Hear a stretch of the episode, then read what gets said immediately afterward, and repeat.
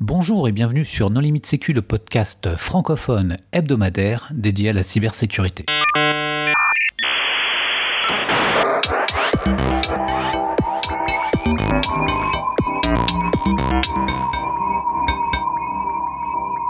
Alors aujourd'hui, c'est le troisième épisode de notre série consacrée à l'histoire du droit du numérique avec Marc-Antoine Ledieu. Bonjour Marc-Antoine. Bonjour. Pour discuter avec lui, les contributeurs No Limit Sécu sont Christophe Renard. Bonjour. Hervé Schauer. Bonjour. Nicolas Ruff. Bonjour. Jean-Philippe Gaudier. Bonjour. Et moi-même, Johan Hulot. Alors si vous n'avez pas écouté les épisodes précédents de cette série, bien sûr, euh, nous vous encourageons à le faire. Nous vous invitons également à visualiser, en même temps que vous écoutez ce podcast, la présentation réalisée par euh, Marc-Antoine, spécialement pour nos limites sécu, à l'occasion de cette série.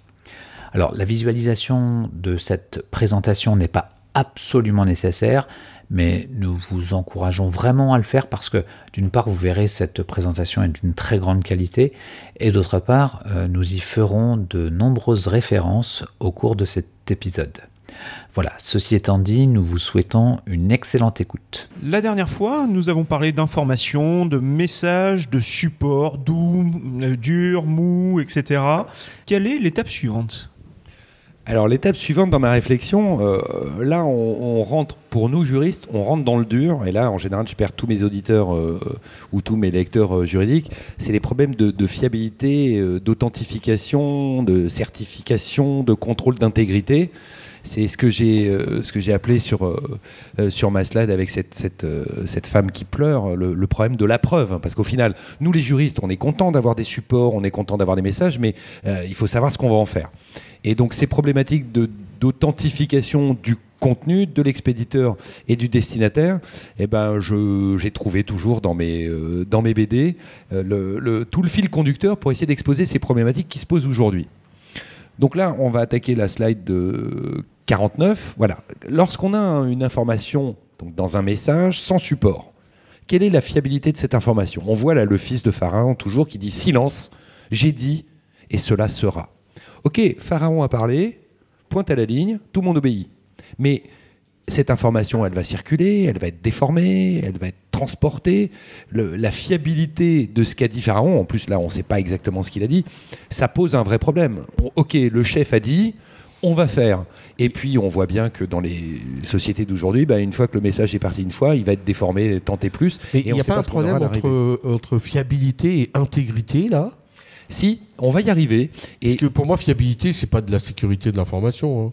Bah, euh, on voit aujourd'hui dans les textes euh, tels que c'est posé dans la sécurité des systèmes d'information ou le, la capacité de, de garantir qu'un message est intègre, on, on, part de cette notion qui, qui est juste pas technique, hein, là c'est de la réflexion. C'est dans les textes de droit qui utilisent le terme fiabilité? Non. Non. Ouf. Non, ça c'est ma réflexion propre. C'était histoire d'introduire le sujet. Parce que voilà, là, dès qu'on va attaquer euh, le, la notion d'information dans un message sur un support, bon, peut-être un support léger, euh, là on voit euh, sur la slide 50 Pharaon qui jette au pied de, de Méressank, euh, il lui impose l'ordre dans une requête royale qui est inscrite sur un papyrus. Donc il y a bien un support, là on a une preuve, alors on va la conserver, ne pas la conserver, je ne sais pas, mais en tout cas, l'ordre, l'information, c'est fiable, puisqu'on peut le relire. Donc il y a déjà un début de, fiabilité. Voilà, j'ai mis euh, la preuve. Oui, la preuve que l'ordre vient bien de Pharaon. Pharaon a fait écrire une requête royale. Il y a posé son sceau. On va y venir dans un instant. Et vous voyez Méressank qui dit euh, qu'il en soit ainsi. Voilà, l'ordre est posé. Il y a un support écrit. On va respecter ce support en l'espèce un support un peu léger, pas très durable, mais au moins on a un début de, bah, preuve, puisque Pharaon euh, l'a écrit dans sa requête, euh, on va faire. Ce problème de la preuve, on le voit dans la slide juste après, euh, où on voit. Alors celle-là, elle est très intéressante. Là, en fait, le, personnage, pour celles et ceux qui liront euh, sur les terres de Russes, c'est huit tomes que moi j'ai absolument adoré. Il euh, y a une histoire d'amour, euh, on voit l'évolution de la société, il y a un, un, personnage qui vient d'une autre civilisation. Ça parle. Là, on voit, en fait, c'est un meurtrier, c'est un assassin. Et on voit, c'est très intéressant dans la partie. Donc, c'est ces quatre images qui succèdent. C'est la BD est faite comme ça. Là, j'ai rien, rien modifié. On voit qu'il y a un message qui passe, un message écrit et par-dessus le message écrit, il y a un message oral. Donc dans le message écrit, c'est le nom de la personne à tuer. Et le message qui est passé, c'est demain à l'aube. Donc c'est tu tueras un tel, donc celui qui transmet le message éventuellement ne sait pas qui est concerné, mais va juste transmettre une autre information verbalement qui va être demain à l'aube. Et non pas demain dès l'aube. Absolument. Et on voit, et on voit l'assassin donc dans sa, dans sa, dans sa maison. D'abord, on voit que l'assassin ne sait probablement pas qui lui a passé le message. Donc là, en termes de traçabilité, de je remonte la complicité, c'est magnifique. Dans le crime, c'est magnifique dans le crime, et c'est très bien organisé. Le personnage qui, qui, est devant son feu va lire le message sur le papyrus et il va brûler le papyrus. Par contre, on voit euh, clairement un saut euh, à la première image qui euh, authentifie le message comme venant probablement euh, d'une personne ou d'une autorité connue, Absolument. même si elle est anonyme, pour être bien sûr que le, message n'a pas été... Euh, si l'autorité est connue, elle n'est pas anonyme. Non, mais connue comme l'autorité donnant des ordres, euh, et pas connue en tant que euh, elle est reconnue, elle est reconnue, comme étant la, bonne personne, absolument. Et en fait, on en arrive à ces problèmes d'authentification. Alors là, je, prends le terme euh, très officiel, l'authentification.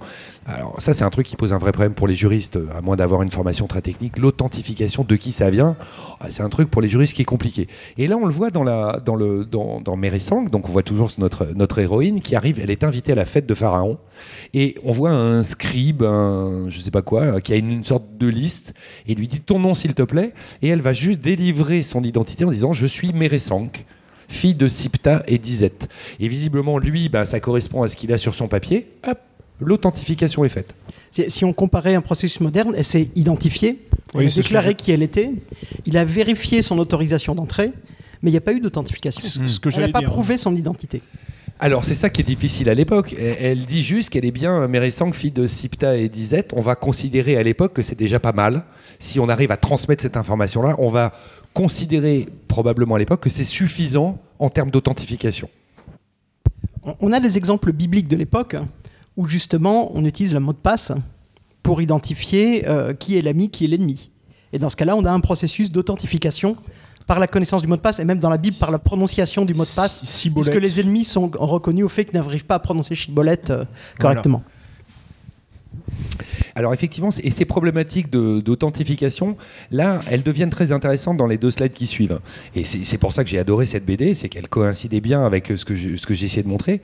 Là, vous voyez, euh, on est euh, l'information, le message avec support lourd, qui, là, on voit Mérésang, toujours, qui est porteuse du sceau que lui a délivré Pharaon, qui lui confère l'autorité, parce qu'elle possède cet anneau avec le sceau, eh bien le simple fait de se présenter devant ces deux militaires, dont, on voit déjà qu'il y en a un qui dort et l'autre qui est debout, chacun appréciera à hauteur, je ne suis pas l'auteur de cette bande dessinée, euh, voilà. Qu'est-ce qu'elle fait? Elle se présente devant ce qui ressemble à une porte de prison, on peut imaginer euh, une porte gardée en tout cas. Elle présente son sceau à un des gardes, le garde reconnaît l'autorité attachée au porteur du sceau, et le garde. Et vous voyez, il n'y a pas de dialogue sur, cette, euh, sur ces trois images qui sont comme ça, hein. vraiment dans la BD. Là, j'ai touché à rien non plus. Elle va juste montrer le saut et le garde comprend qu'elle a l'autorité et qu'elle peut pénétrer dans ce lieu dont on peut imaginer que c'est une prison. Donc c'est quelque chose qu'elle détient qui permet euh, de l'authentifier. Absolument. De sa simple possession ou sa détention, euh, eh bien, elle montrera qu'elle possède l'autorité suffisante pour arriver à se faire autoriser à pénétrer dans le lieu. Et on voit le, garde qui, effectivement, ouvre la porte euh, euh, protégée par un système de, de, cadenas assez léger. Il y avait déjà différents facteurs d'authentification? C'était un peu ma remarque, quelque chose qu'elle détient, peut-être quelque chose qu'elle sait. La BD ne le dit pas, mais on serait déjà à l'authentification forte. Bah, il y a déjà quelque chose qu'elle sait, puisqu'elle sait où trouver la porte. Et, là où, on en arrive au, bout de, enfin à la limite du système de l'époque, là, euh, pareil, j'ai pas modifié les phylactères dans la slide, on est slide 54. Euh, là, c'est encore plus intéressant. C'est un messager qui va arriver dans un bagne, parce que là, l'histoire se passe dans un bagne, il y a un prisonnier, et le messager est porteur de la lettre d'amnistie. Donc, est-ce que le contenu de la lettre est authentique ou pas? Là, on ne le saura jamais à l'époque. On n'avait pas cette notion de contrôle d'intégrité du contenu du message. Mais comme le message en lui-même porte le sceau de l'autorité, si le destinataire possède bien le même sceau, il vérifie juste de manière visuelle ou mécanique en reprenant le sceau, en réappliquant sur probablement de la cire ou quelque chose comme ça. Il reproduit le sceau et il le dit. Les sceaux sont authentiques. La lettre, donc, comme les sceaux de l'émetteur et du destinataire sont identiques. Moi, destinataire, je suis euh, empowered, enfin, j'ai l'autorité. Je suis habilité, merci. Et donc, je vais considérer, et là, il y a une appréciation humaine qui est, très intéressante, je vais considérer que la lettre d'amnistie est valide. Ce qui n'est pas évident pour un gardien de bagne hein, ou pour le chef du, bagne de dire que, a priori, c'est pas naturel que d'aller délivrer un prisonnier. Eh bien, il va le considérer que la lettre d'amnistie est valide. Et là, à ce moment-là, c'est la libération du prisonnier. Et d'ailleurs, c'est introduit un autre concept intéressant, c'est que le gardien a un processus de vérification qui est celui qu'il doit dérouler pour s'assurer que euh, la demande qui lui est formulée est légitime. Et c'est quelque chose qui euh, se retrouve aujourd'hui dans ce qui est certifié. Absolument. La seule grosse différence avec ce qu'on fait aujourd'hui avec le hachage cryptographique, qui est vraiment le truc qui m'a le plus éclaté euh, quand je suis rentré dans, le fonctionnement de, la crypto, cette notion de hachage cryptographique, là, euh, de, de hachage tout court même, de contrôle d'intégrité, de, contrôle du, du message en lui-même, elle n'existe pas. On va juste considérer que parce que je suis le porteur du message, que j'ai bien les sauts qui correspondent, donc le message est présumé intègre et présumé. Alors évidemment, on peut aller bidouiller le message, mais on va apposer aussi le saut à l'extérieur, on va protéger le, message en lui-même avant d'aller vérifier le contenu du message. Mais on voit bien que là, par la méthode du saut, il suffit d'avoir d'être le porteur et, ou le destinataire pour considérer que le contenu est intègre. Dans les mesures de sécurité appropriées, euh, si on se réfère peut-être euh, au GDPR, euh, on peut aussi dire que on a fait ce qui était suffisant par rapport au message. On n'a pas fait plus, on n'a pas fait de la surprotection, on a fait ce qui était adapté. Voilà, alors c'est tout ce débat, c'est pour ça que moi j'ai adoré faire cette, présentation et cette réflexion, c'est qu'on voit que chaque époque va s'adapter avec ses moyens techniques. Donc il y a d'un côté, là on voit le support léger qui peut brûler, qui peut disparaître, qui peut se déchirer. Par contre, le, le saut en lui-même va être quelque chose d'extrêmement dur, ça va être soit, soit de la pierre sertie dans une bague, soit une bague qui aurait été fondue, gravée, je sais pas, travaillée d'une manière ou d'une autre. Donc on a le mix des deux supports, mais à l'époque, on se demande comment ils pouvaient faire mieux. Et c'est déjà extrêmement que d'envoyer un chef de bagne ou de prisonnier euh, dans une région probablement lointaine et inhospitalière. Hein, parce que moi, j'ai jamais vu. Ah si, à part la France qui envoyait quand même euh, une partie de ses déportés en, Nouvelle-Calédonie ou en Guyane, qui étaient quand même des destinations plus ou moins sympas, sauf dans la jungle. Hein, on se faisait manger par les crocodiles et les serpents. Bon, euh, ok. Mais en Nouvelle-Calédonie, quand même, le, bagne sur une des îles qui est au sud de la Nouvelle-Calédonie, c'est un endroit absolument paradisiaque. Mais c'est l'exception. Là, on pense bien qu'à l'époque de l'Égypte ancienne, on les envoyait dans le cul de la lune quoi, pour le dire clairement. Et eh bien donc, celui qui était chef de, du camp, pour le dire de manière pas très agréable, il, était, il avait déjà les instructions, il avait déjà la bague, de manière à ce que quand les messagers arrivaient, eh bien, il fallait que la bague du porteur du message match avec la bague du destinataire du message. Donc c'était quand même extrêmement organisé pour l'époque, ça nécessitait une vraie euh, une organisation assez euh, pas mal quoi. Euh, par contre, le process de révocation est un peu compliqué. Ah ben oui, c'est la limite du système de l'époque. Et puis euh, si on s'amusait à gratouiller euh, un peu plus et qu'on rajoutait des noms dans la lettre d'amnistie, évidemment, oui. Mais, en fait, ce qui, ce qui, ce qui m'intéresse beaucoup, notamment quand j'écoute vos épisodes super techniques, c'est que rien n'est infalsifiable. Donc dans, le, dans le RGPD, on dit bien les mesures de sécurité appropriées. Il faut brancher le cerveau. Alors après ça, la notion de la sécurité par l'analyse du risque, c'est un truc qui est compliqué pour les juristes, que j'ai fini peu près par intégrer. On va s'adapter. Je veux dire, si j'envoie juste du mailing commercial et que j'ai juste une liste d'adresses email, oh, les mesures de sécurité, c'est zéro. Par contre, si je vais avoir un fichier sensible avec des mineurs, là, on va hausser le niveau de sécurité. Donc, on s'adapte à la technique de l'époque, aux moyens de l'époque, à la sensibilité de la data. Euh, tu l'as dit tout à l'heure, voilà, si on va toucher le secret défense ou des, des trucs un peu sensibles, on va rehausser le niveau de sécurité. Donc, on va augmenter la partie technique. Euh, moi, je me souviens, il y a pas très longtemps, euh, j'étais chez un copain qui fait un peu de, peu de cybersécurité. On a vu arriver un motard avec une lettre parce que ça circulait nulle part. C'était pas un coup de téléphone. Euh, le motard est arrivé avec le message et dans le message il y avait aussi une clé USB avec des informations sur un truc qui circulait à l'époque. Pas de nom parce que c'est pas c'est pas trop le problème. Mais on voit qu'on s'adapte toujours à son époque. Si on veut être sûr que le message soit pas communiqué, c'est de personne à personne. Avec euh, euh, moi un jour, le jour où on m'a fait mon téléphone éteint dans un micro-ondes, j'ai rigolé sur le moment, mais il paraît que c'était déjà très bien pour ce que c'était. Bon, j'ai mis mon téléphone dans le micro-ondes. J'en rigole encore, mais il paraît que c'était pour ce que je devais ne pas répéter ou entendre sur le moment, il paraît que c'était suffisant. Voilà. Donc c'est approprié bah, à la nature de l'information, à la technique disponible, et puis ensuite, euh, parfois on se rate. Enfin, utiliser des clés USB comme mesure de sécurité. Brancher des clés USB apportées par, un- par un coursier euh, comme mesure de Je sécurité. précise que c'était un motard de la gendarmerie quand même. hein. Ouais, tu sais, ils, sont- ils font tous taxi à l'aéroport d'Orly maintenant, donc euh, ils ont tous des doubles vies. hein.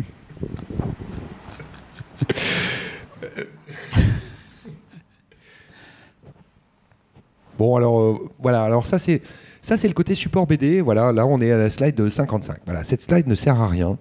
Euh, voilà, vous avez d'un côté, moi cette BD que j'adore, euh, qui est vraiment extraordinaire. Ça s'appelle La Nef des Fous. On en est au tome euh, 9, je crois. Le dessinateur, je pense, est Fou Allier. Il dessine super bien. J'adore ce qu'il fait. Il y a toujours beaucoup d'humour. Là, on a une tête de chien avec une couronne de roi qui sort d'un espèce de coucou en forme de château tout en bois et qui fait ouf ouf et puis zong zong. Euh, et vous avez donc là, vous avez le, donc le rappel du, sujet qui sont ces fameuses mesures de sécurité appropriées. Et de l'autre côté, vous avez mon, mon personnage, parce qu'il y a en 2016, je vais à une signature d'une BD que, j'aimais bien, c'était le tome 2. J'ai- Donc je vais voir l'auteur, je discute un peu avec lui, et euh, j'ai sympathisé, j'ai dit, mais voilà, je fais un blog en BD, j'ai besoin de mon personnage en, en tenue d'avocat, quoi. Il m'a dit, ah oui, très bien et tout. Et il m'a fait, juste euh, comme ça, à la va-vite, euh, une semaine après, il m'a fait deux, deux personnages. Euh, voilà, et déjà il m'a reproduit en femme. Je, je n'ai juste rien demandé. euh. et donc j'ai- j'ai- un jour il me dit Ah Marc-Antoine, je, je t'ai fait ton personnage qui n'a toujours pas de nom hein, depuis 2016. Donc on l'appelle, euh, entre nous on l'appelle Super A pour Super Avocat. Donc, Mais ça, c'est l'avantage du droit, c'est qu'au moins, il y a une meilleure parité entre les hommes et les femmes que Absolument. dans l'informatique. Ah, Absolument. Euh, et moi qui enseigne un peu, effectivement, en général, c'est en, troisième cycle, Master 2, on a plus euh, 70% de filles que, que le contraire. Voilà. Et toujours est-il que quand il m'a fait. euh, Il y a plus de transsexuels dans l'informatique.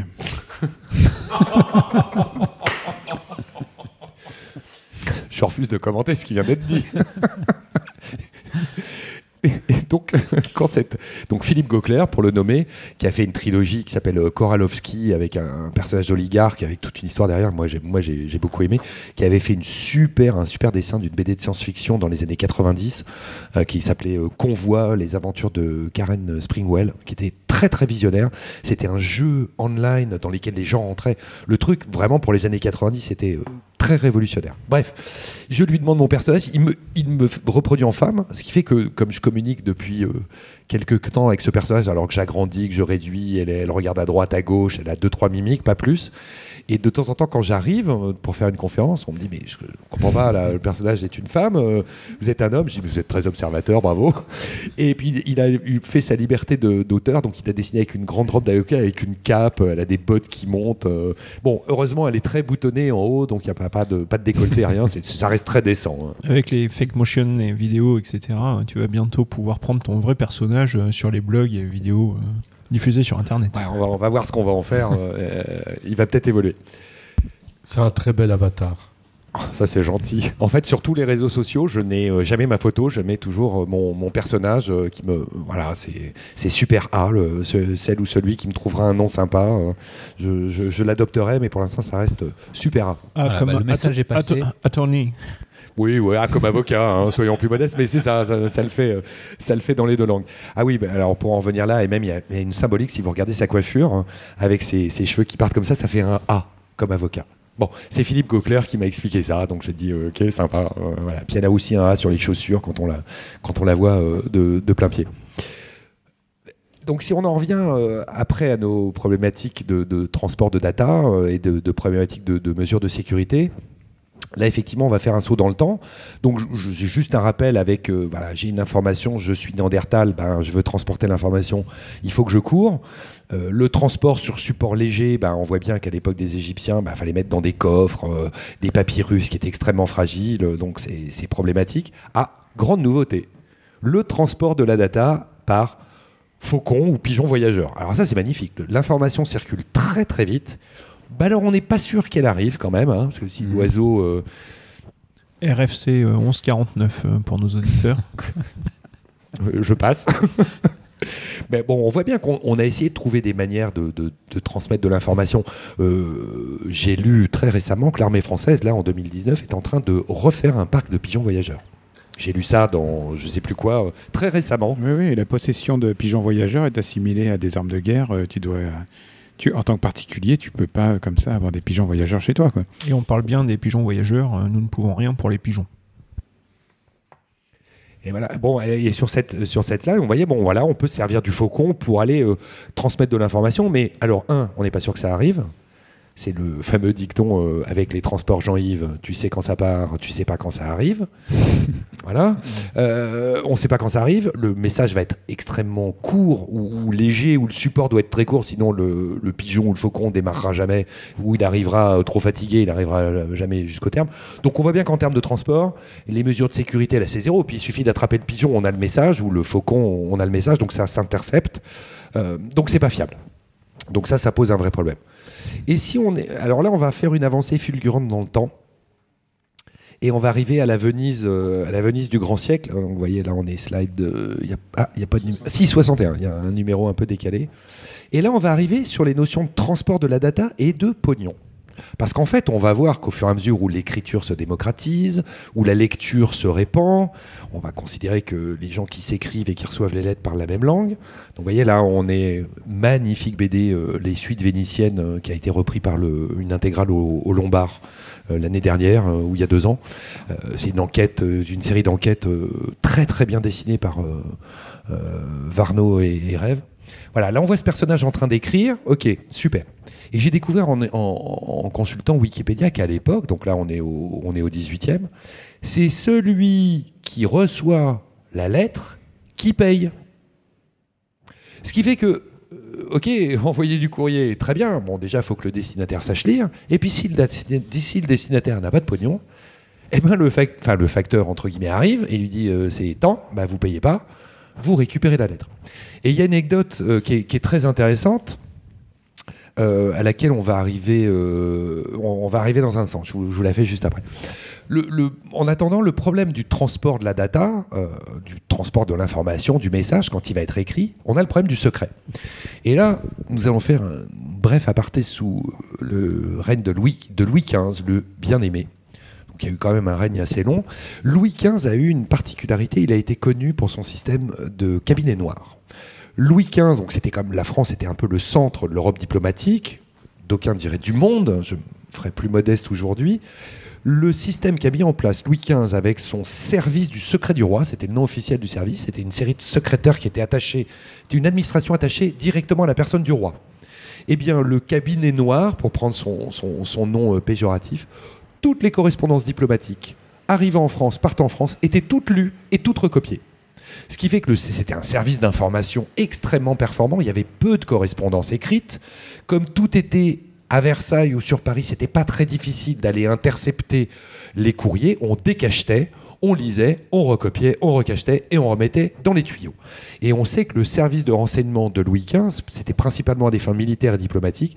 Louis XV était extrêmement bien informé puisqu'il lisait ou il faisait lire tout et on lui reportait l'information. Donc on voit bien que la notion de secret et de mesure de sécurité, là, c'est juste que dalle. Euh, ça, nous remonte un petit peu avant quand même, puisqu'il y avait Mazarin, euh, et puis euh, donc sous Louis XIII et, Louis XIV, c'était, on va dire, le Premier ministre hein, qui euh, gérait tout ça. Et euh, sous Louis XV, euh, bon, je pense qu'il a voulu évincer un petit peu les cardinaux et reprendre toute l'information. Je, je note que c'est une BD un peu étrange que tu nous montres là. C'est une BD du Louvre, non? Alors là, je remercie Wikipédia, là encore, puisque j'essaie de, de toujours mettre, mettre une source. J'ai juste été attraper ça sur Wikipédia en, en mettant le, le- le lien complet. C'est une des très rares slides où il n'y a pas de BD. Il y en a quelques-unes, j'ai eu du mal à trouver une illustration BD. Et donc il y a une excellente BD qui vient de sortir sur le Louvre le mois dernier, euh, que je t'invite euh, à aller consulter. Ah, sympa, merci. C'est aussi euh, dans le cabinet noir que, que la famille Rossignol en France s'est fait connaître, père, fils, petit-fils, qui ont été des cryptographes très célèbres, très très euh, en avance sur leur temps, à un point tel que euh, le pape s'était plaint auprès du roi de France de sorcellerie pour le déchiffrement de ses mé- des messages de ses ambassades, puisque les codes qu'il utilisait étaient tellement puissants que ça ne pouvait pas être déchiffré par des voies naturelles. Et d'ailleurs, sur le logo du, Vatican, j'avais lu un article un jour, en fait, on voit deux clés euh, entremêlées qui sont le symbole du, du- chiffrement et des, des- messages que s'échangeait le, Vatican en grande diplomatie. Et pour en venir juste à Louis XV, apparemment, quand même, le système du cabinet noir a été le top du top en matière de surveillance, d'espionnage et de, euh, de, lecture et d'information. Il semble qu'il ait perfectionné un système qui existait avant, bien sûr, mais lui, euh, tout ce qui passait, il, faisait tout lire. Quoi. Donc c'était quand même le, le top du top. Et ce qui est marrant, c'est que donc Louis XV 15, on, est euh, voilà, jusqu'à 1774. Éclate la Révolution, et quand on va lire les cahiers de doléances, et là je remercie encore Wikipédia parce que c'est sur euh, euh, Wikipédia que j'ai lu ça, il y a dans, le, dans le cartouche noir, donc on est slide de 63, la alors le vocabulaire de l'époque est quand même extraordinaire. La nation française s'élève avec indignation contre les lettres de cachet. Alors les lettres de cachet, c'était le système euh, royal où le roi pouvait décider d'envoyer en prison sans jugement, sans rien. Voilà, la fameuse lettre de cachet. Donc on embastillait. Nous on a appelé ça embastiller, mais ça s'appelait techniquement des lettres de cachet. Donc ça c'est la première partie. Et contre la violation du secret de la poste. Et le secret de la poste, c'est ce qu'on appelle aujourd'hui le secret des correspondances. Donc on voit que cet, cet abus de l'autorité euh, nationale du, roi à l'époque, ça avait tellement marqué les esprits que dans ces cahiers de doléances, on, on contestait avec indignation contre cette invention absurde et infâme du despotisme de l'époque. C'est quand même dit en, termes très, très grandiloquents, mais c'est très clair. C'est la violation du secret des correspondances. Alors le rapport que tu euh, remontes pour nos auditeurs est indiqué au 27 juillet 1789, c'est-à-dire quelques jours après le 14 juillet 1789, hein, euh, date qui fait, euh, qui fait date, si je puis dire, chez nous. On a changé de roi. Est-ce que le cabinet noir a, perduré euh, sous le suivant Alors le, cabinet noir euh, a un peu capoté, je pense, à partir du moment où on décolle euh, la tête du roi, son administration part en saucisse. Il faut être très clair. Et ensuite, de, on le sait, de toute façon, dès qu'on va créer des pouvoirs, puis Napoléon va très bien le faire, on va recréer des services de renseignement. Et Napoléon, ça a été le contrôle de la presse. Enfin, lui, ça allait, ça allait très loin, mais là, là- n'est pas le propos. En fait, non, l'anecdote que je voulais vous livrer tout à l'heure, là, je reviens sur la slide, sur la slide 61. Alors, on va l'évoquer à propos du, timbre-poste. En fait, là où on arrive à une bascule, euh, c'est quand on va commencer à faire de la vraie télécommunication, euh, c'est le 19e et le 20e siècle, où là, tout d'un coup, la technique va exploser. Ce que, j'allais dire, c'est euh, avec euh, euh, ta remarque précédente sur euh, la Poste, euh, et, donc ce rapport officiel du 27 juillet 89, on, commence à toucher finalement euh, notre sujet, le, le vrai secret de l'information, le secret de la correspondance, si on, si on pense à Internet euh, avec des échanges distants, etc. Euh, et et, euh, on, on va, on voit, on commence à voir, tout du moins, euh, que euh, les gens euh, tiennent à ce secret. Et donc, ont de l'information à protéger, peut-être parce qu'il est risqué de se faire embastiller.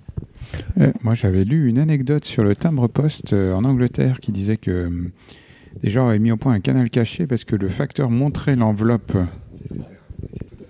Bon, bah, alors si tu vas la C'est raconter. du spoil de ruf en direct. Non, non, non, mais non, mais c'est non, mais c'est ça qui est marrant. En fait, on, on y arrive là tout de suite parce que, euh, ok, alors. Parce que- donc en- alors ça c'est vraiment euh, quand on, on a commencé à se parler, je me suis dit bon, ok, je vais vraiment faire un truc euh, euh, pour montrer comment on a commencé à transporter de l'information sans support, mais de l'information intelligente. Et c'est là où j'ai découvert le, je savais que ça existait, mais je savais pas le dater. C'est 1792, donc en fait on est juste après euh, euh, notre révolution. C'est une invention française, les frères Chappe. Voilà, et on va faire ce système de sémaphore qui va permettre d'envoyer des messages euh, selon un code euh, connu de l'expéditeur et du destinataire. Et là, vous avez donc le, début du message 193 minutes, 193 km entre Paris et Lille en 9 minutes. C'est une révolution extraordinaire. Donc on, mécanise, c'est un peu visuel, c'est enfin euh, Paris-Lille euh, en 9 minutes, euh, c'est quand même assez imbattable. Alors, ça a été, euh, si j'ai bon souvenir, euh, standardisé euh, dans la RFC du 1er avril euh, 2007 hein, sur transmission de signal à ligne de vue, avec pour quasiment la première fois de l'ASCII art dans une RFC avec des bonhommes qui transmettent des codes. Ok. Chose intéressante aussi, le télégramme de Chappe a été un des premiers dispositifs de transmission technologique hacké, parce qu'il a fait l'objet de manipulations dès, sa- dès son invention, et aussi le fait de transmettre l'information instantanément. Euh, on a beaucoup parlé de la protection du secret de l'État, en fait, ou de, de l'information de sécurité, mais avec la transmission instantanée, on a vu apparaître des choses intéressantes, comme le délit d'initié, comme le fait de transmettre l'information sur la qualité d'une récolte ou sur euh, la découverte d'un- d'un- d'une mine euh, ou quelque chose comme ça, enfin d'une veine d'un minerai, euh, qui d'un coup, euh, dès le début, ont proliféré. Et pour euh, ceux qui euh, veulent euh, encore plus de, littérature sur le sujet, vous pourrez aller lire Timbré de Terry Pratchett qui s'intéresse aux tours sémaphoriques et à tous les détournements qu'on pouvait en faire, en tout cas sur le disque monde. Et moi, je vous recommande une BD qui est extraordinaire, justement sur le sujet du sémaphore. Ça s'appelle La Banque. C'est une histoire euh, qui, passe au tout le 19e siècle, où la première arnaque, enfin pas arnaque, mais effectivement le hacking d'un système de sémaphore. Alors je vous le fais de mémoire parce que je l'ai lu il y a, il y a quelques temps. Euh, la famille Rothschild était à Londres. On ne savait pas si Napoléon euh, allait gagner ou perdre la bataille de Waterloo. Ils ont joué à la hausse, à la baisse. Ils ont eu l'information avant tout le monde. Grâce à une arnaque, ou en tout cas en soudoyant un personnage qui envoyait des messages cachés via le, système de sémaphore, ils ont eu l'information avant tout le monde. Ils ont joué à la baisse, le marché s'est effondré, ils ont tout racheté, le marché est remonté parce qu'il avait gagné et ils auraient fait une fortune. Voilà, ça c'est juste une, une, histoire sympa. Et on arrive à la fameuse anecdote sur le timbre-poste avec cette, cette mécanisation déjà du, du transport de la data. Enfin, on y arrive là. Donc, on amorce 1843. Là, on commence à transmettre de l'information de manière électrique. C'est vraiment l'impulsion électrique qui va permettre de transmettre des messages. Donc, on est en, en 1843. Et là, voilà, on arrive à l'anecdote. Là, on est slide 68, le timbre-poste. Et c'est la bascule où on va passer donc du port du j'arrive, je suis le postier, j'arrive, je demande, euh, je demande le paiement du transport euh, du message. Et eh bien, 1829, je crois, pour l'Angleterre, 1849 pour la France, on l'a fait avec 20 ans de retard. On met le timbre au départ à l'émission, le port est payé et on envoie l'information. Donc celui qui reçoit n'a plus rien à payer. Et la fameuse anecdote qui nous vient effectivement d'Angleterre, c'était un, on va l'appeler un postier, un facteur, euh, qui venait régulièrement dans une auberge apporter des lettres à euh, une servante de l'auberge. Et cette servante de l'auberge, à chaque fois, elle disait euh, Mais montrez-moi la lettre. Elle regardait l'enveloppe, donc elle n'avait pas l'accès au contenu. Elle regardait l'enveloppe, et une fois qu'elle avait regardé l'enveloppe, elle disait Je suis désolé, je n'ai pas d'argent, je, je vous rends l'enveloppe. Et en fait, à force de l'avoir fait un certain nombre de fois, le postier se dit mais c'est quand même curieux. Et il découvre, ça je ne sais pas comment, mais il découvre qu'en fait les deux c'était deux amants qui étaient séparés géographiquement et qui, se- qui se disaient juste avec un code sur l'enveloppe je vais bien. Je ne vais pas bien, ou viens me voir, ou je viens te voir.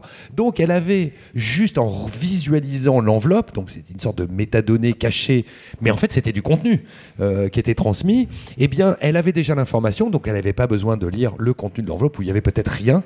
Et l'histoire avec un grand H raconte que euh, cette anecdote aurait conduit ce postier à dire bon, on va arrêter euh, ce système qui est pas performant, on va faire payer au départ, comme ça, s'ils sont prêts à payer, eh ben on délivrera, on livrera l'information, le message, et puis ben, celui qui le reçoit euh, aura le contenu et on n'en parlera plus. Voilà. C'est donc cette histoire du timbre-poste. Juste le- le- les chiffres, et c'est là où ça commence à devenir étonnant. Pourquoi le cabinet noir peut plus marcher en 1849 Voyez, regardez les chiffres dans le petit cartouche que j'ai toujours trouvé sur Wikipédia. L'explosion du volume des correspondances transportées. En 1869, on est à 350, 365 millions de plis. On peut plus ouvrir un par un pour aller pour aller euh, chercher l'information pertinente. Il y en a trop, donc il va falloir trouver autre chose. Marc-Antoine, pour euh, terminer cet épisode, euh, une BD à nous recommander? Alors une BD à vous recommander, euh, ah oui, volontiers, parce que là j'en ai plein. euh, euh, moi, moi j'ai, il y en a une que vraiment j'adore, hein, qui en plus qui, moi, je suis très passionné d'histoire. bah, le simple fait de s'intéresser à ça, c'est l'histoire secrète. C'est euh, 32 tomes plus un préquel qui est le tome 0, euh, plus euh, le tome 33 et le tome 34 aux éditions Delcourt. C'est une histoire de l'humanité euh, re-racontée. Donc tous les événements sont vrais, mais influencés par quatre frères et sœurs au pouvoir un peu magique qui influent sur les événements qui sont arrivés tels qu'on les connaît aujourd'hui. Donc on part euh, de l'Égypte ancienne et on va jusqu'au tour euh, du 11 septembre euh, avec l'avion qui s'écrase. Mais il raconte qu'il y avait un sixième avion avec le président des États-Unis, mais ils ont réussi à ne parce que l'avion ne soit pas abattu, tandis que effectivement les deux avions arrivent bien dans les tours du World Trade Center. Et c'est toute l'histoire de l'humanité dans différents continents, différentes régions, qui est re-racontée euh, et dessinée un peu à l'arrache. C'est un dessin qui est très nerveux. Voilà, vous avez un exemple, euh, la slide 66 de, de cette histoire secrète. C'est un dessin qui est assez rapide, euh, qui, est- très marqué, avec des couleurs qui sont très sympas. C'est- pour moi c'est le, le chef-d'œuvre aux éditions Delcourt. J'ai les 35 tomes en édition originale. Il faut prendre son temps hein, pour le lire. C'est vraiment un chef-d'œuvre de la BD avec des caractères, des personnages, euh, tout y est. C'est magnifique. Il y a de la drogue, il y a de l'alcool, il y a du sexe, il y a des intrigues, il y a des batailles, des, des gens qui se font acheter, des gens qui se font tuer. C'est de la BD moderne, c'est une sorte de roman euh, extraordinaire. euh, et c'est Jean-Pierre Pécaud, euh, voilà, qui est, qui est au scénario, qui est un, un génie du, du scénario. Je crois que j'ai à peu près tout ce qu'il a fait. C'est- C'est c'est mon idole. Voilà, j'ai Stéphane Bortsmeyer, quand on parle de technique euh, informatique sur le DNS et tous ces trucs-là, je lis Stéphane Bortsmeyer. Et en BD, c'est Jean-Pierre Pécaud. Merci Marc-Antoine. Alors ici s'achève ce troisième épisode consacré à notre série sur l'histoire du droit du numérique. La semaine prochaine, Marc-Antoine évoquera entre autres euh, l'invention du téléphone, de la TSF et également le secret des correspondances. Chers auditeurs, nous espérons que cet épisode vous aura intéressé et nous vous donnons rendez-vous la semaine prochaine pour la suite de cette série. Au revoir.